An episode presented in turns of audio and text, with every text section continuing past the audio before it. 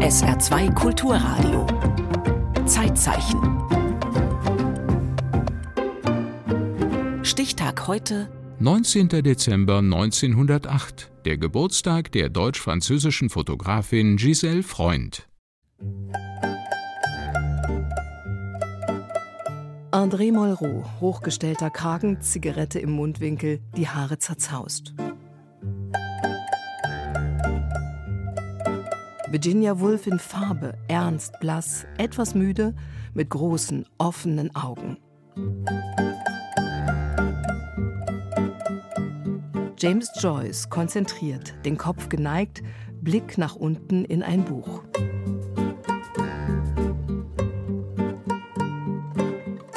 Simone de Beauvoir im Profil, Wollpullover mit Kette, lackierte Nägel, elegant, die Beine übereinander geschlagen. Sie schreibt in ein Heft, das auf ihren Knien liegt.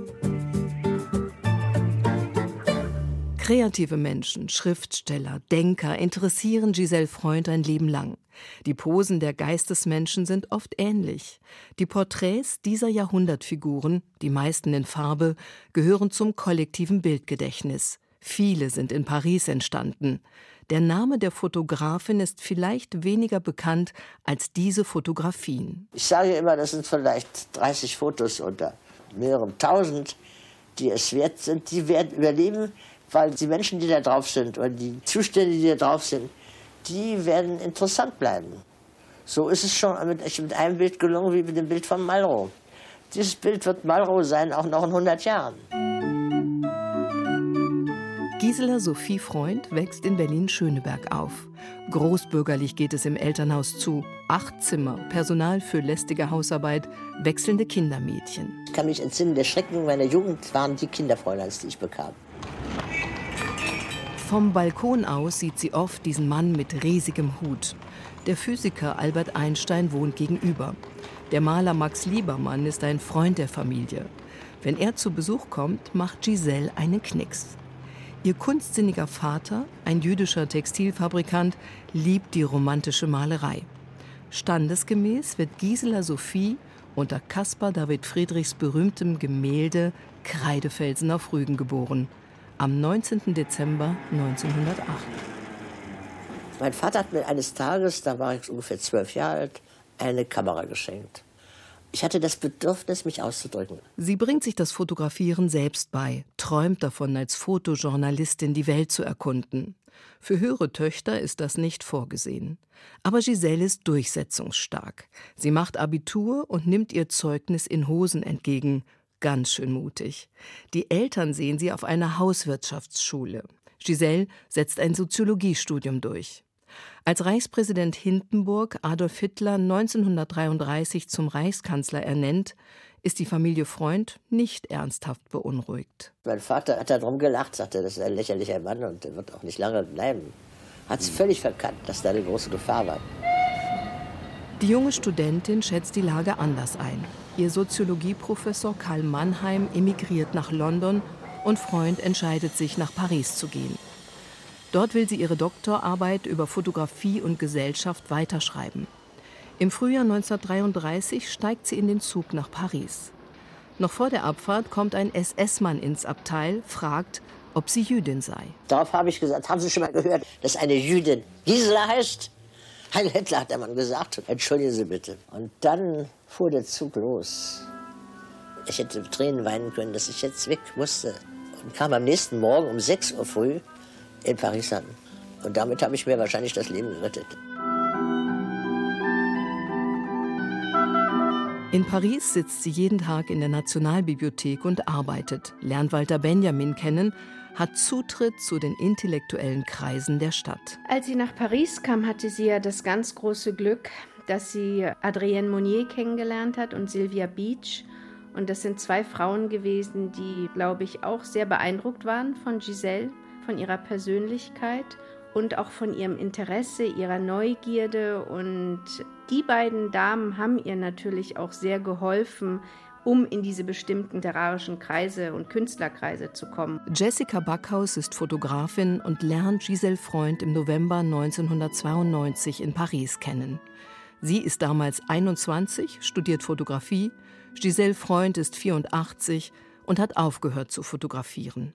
Es war natürlich sehr banal, was ich gesagt habe, dass ich Fotografiestudentin bin, aus Berlin komme und ihre Arbeiten sehr verehre. Und ich dachte, gut, das war mein Moment mit Giselle Freund. Und das Wunder ist wirklich, dass Giselle nie wirklich so ihre Telefonnummer wusste, aber sie ganz elegant aus ihrem Jackett, ein so ein dickeres Papier, mit ihrer Telefonnummer hatte. Und diesen Zettel gab sie mir und sagte, bitte ruf mich an, wenn du Zeit hast und dann treffen wir uns und dann reden wir. Jessica Backhaus und Giselle Freund freunden sich an, reden stundenlang über Fotografie und das Leben. Aber Backhaus zeigt Freund nie auch nur eins ihrer Bilder. Nein, nein, ich war zu schüchtern. Ich wollte nie irgendetwas von ihr. Ich habe mich auch nie getraut, sie zu fotografieren. Ich habe nie nach irgendetwas gefragt, weil ich einfach dieses Geschenk von unserer Freundschaft war einfach das Kostbarste, was es sowieso gab. Über diese Begegnung und die Freundschaft, die sich daraus entwickelt, hat Jessica Backhaus ein sehr persönliches Buch herausgebracht. Ein Tag im November. Ich kann mich auch erinnern, eines Tages, ich hatte sie besucht, wir hatten gerade gegessen und sie hatte so einen Dachboden und da sagt sie, komm, geh mal auf diesen Dachboden, da ist ein Paket. Dann habe ich das darunter gezerrt und dann machte ich das auf und es war ein alter Vergrößerungsapparat. Sie sagt, nee, ich benütze es nicht mehr, aber ich fände es schön, wenn du es benutzt, weil dann würde das weiterleben. Und dann hatte sie mir sozusagen diesen wunderbaren Vergrößerungsapparat geschenkt, mit dem sie und teilweise auch Henri Cartier-Bresson die ersten Abzüge damals gemacht haben.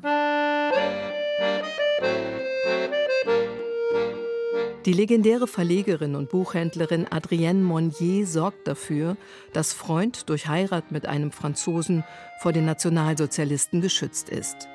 Monnier übersetzt Freunds Doktorarbeit und öffnet ihr viele Türen. Giselle Freund entwickelt sich zur Porträtfotografin der Intellektuellen. Über 170 Porträts hat sie im Lauf ihrer Karriere gemacht. Gleich ihr erstes im Jahr 1935 gehört zu den berühmtesten. Das Porträt des Schriftstellers André Malraux entsteht auf Giselle Freunds Terrasse. Der Wind zerzaust sein Haar. Im Laufe der Unterhaltung vergisst der Mensch den Apparat. Und dann kommt der Moment, den ich abpassen muss, um ihn dann zu fotografieren, denn dann scheint er mir das, was er ist. So wie sie es mir erzählt hat, sie hat eben auch sehr viel immer recherchiert. Es war eine sehr, sehr gebildete Frau. Und somit konnte sie sich auch auf Augenhöhe mit diesen Schriftstellern unterhalten über deren Werk. Parallel kommen erste Aufträge für Fotoreportagen. 1936 fährt sie für eine New Yorker Illustrierte nach Nordengland, um die Not der Arbeiterfamilien zu dokumentieren. Als der erste Farbfilm 1938 auf den Markt kommt, probiert Freund diese Technik voller Werf aus. Mit Farb- und Schwarz-Weiß-Filmen im Gepäck flieht sie 1941 erneut vor den Nationalsozialisten aus dem besetzten Frankreich. Ich glaube, die zwei Qualitäten, die ich am meisten an ihr geschätzt habe, sind der Mut und die Neugierde. Und manchmal, wenn man dann so seine eigenen Arbeiten entwickelt, diese Gespräche, die sind dann noch wie so ein Resonanzraum in mir gewesen. Und auch diese andere sehr schöne Sache, die sie mir auch mit auf den Weg gegeben hat, mit Herz und Seele zu arbeiten, zu fotografieren. Giselle Freund reist durch Südamerika, Patagonien, Chile, Buenos Aires, die Kamera immer dabei. Die Fotoagentur Magnum verkauft ihre Reportagen an internationale Magazine. In Buenos Aires fotografiert sie die argentinische Präsidentengattin Evita Perón. Und dann hat sie gesagt, ich will dir zeigen, was ich besitze. Und die Welt soll sehen, was ich besitze. Ich sage, was denn? Da sagt sie, hier, schauen Sie mal an. Hier sind 500 Paar Schuhe. Die vermeintliche Wohltäterin Perron zeigt sich als Diva mit Hang zum Luxus. Stolz präsentiert sie vor der Fotografin aus Frankreich nicht nur ihre Schuhe, auch die Diamanten. Der ganze Witz der Fotografie ist, wie man eine Sache sieht. Sie können zehn Fotografen vor dieselbe Person stellen und dann kommen zehn verschiedene Fotos aus. Das ist es wohl, was mich so angezogen hat, dieses Verfahren zu benutzen. In Wirklichkeit wäre ich natürlich am liebsten Filmfrau geworden und Dokumentarfilme zu machen. Aber dazu hatte ich nicht das Geld. In Mexiko trifft sie Frida Kahlo und Diego Riviera. Eigentlich will sie nur Fotos von dem egozentrischen Künstlerpaar machen, freundet sich aber vor allem mit Frida Kahlo an und bleibt zwei Jahre. Die emanzipierten Frauen fühlen sich verbunden. Kahlo verliebt sich. Neben vielen Liebesbriefen schenkt sie Giselle Freund zum Abschied einen Ring mit der Gravur Vergiss Frieda nicht. Diese Porträts, die sie von Frida Kahlo gemacht hat, finde ich, sind auch etwas ganz Besonderes. Weil ein Porträt ist ja doch am Ende, empfinde ich, so eine Zusammenarbeit zwischen zwei Menschen.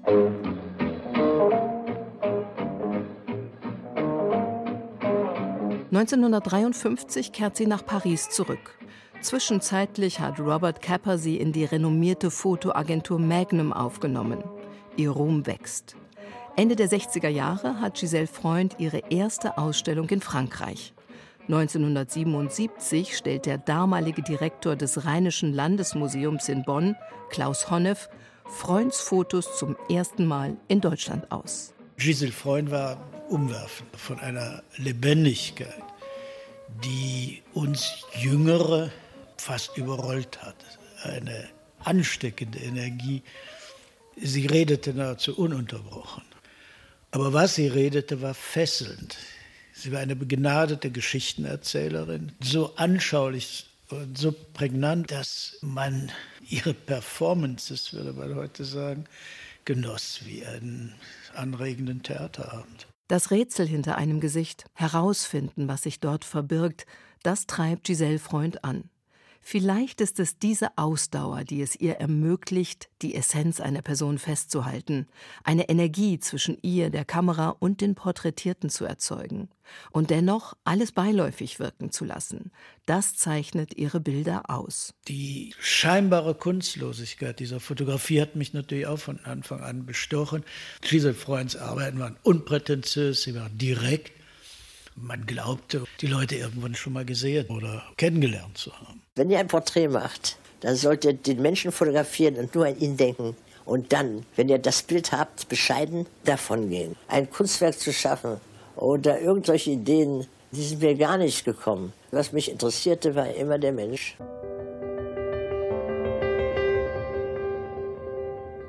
Also, es gibt Lieblingsbilder von mir glaube, mein absolutes Lieblingsbild ist das Bild, was sie gemacht hat, nachdem schon Virginia Woolf verstorben war. Dieses Foto, in das die deutsch-amerikanische Fotografin Jessica Backhaus so fanat ist, zeigt den Arbeitstisch der Schriftstellerin in ihrem Garten. Den hat sie fotografiert in Farbe und an einem regnerischen Tag.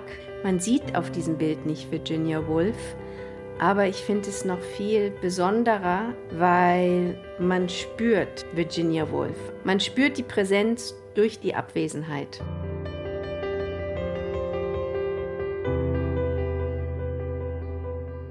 Das Unsichtbare sichtbar machen, das ist die große Kunst dieser Fotografin und Soziologin, die als Gisela in Berlin geboren wurde und als Giselle mit 91 in Paris gestorben ist. Ich hatte Glück mit Menschen. Und Menschen hatten Glück mit mir auch. Das Wesentliche des Lebens des Menschen ist, glücklich zu sein und die Menschen glücklich zu machen. Das ist, warum es sich lohnt zu leben.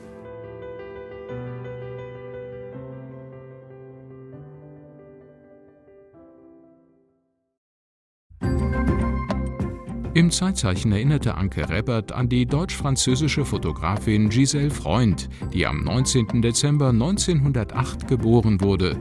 Zeitzeichen morgen über die Luftbegegnung zwischen den Piloten Franz Stiegler und Charles Brown.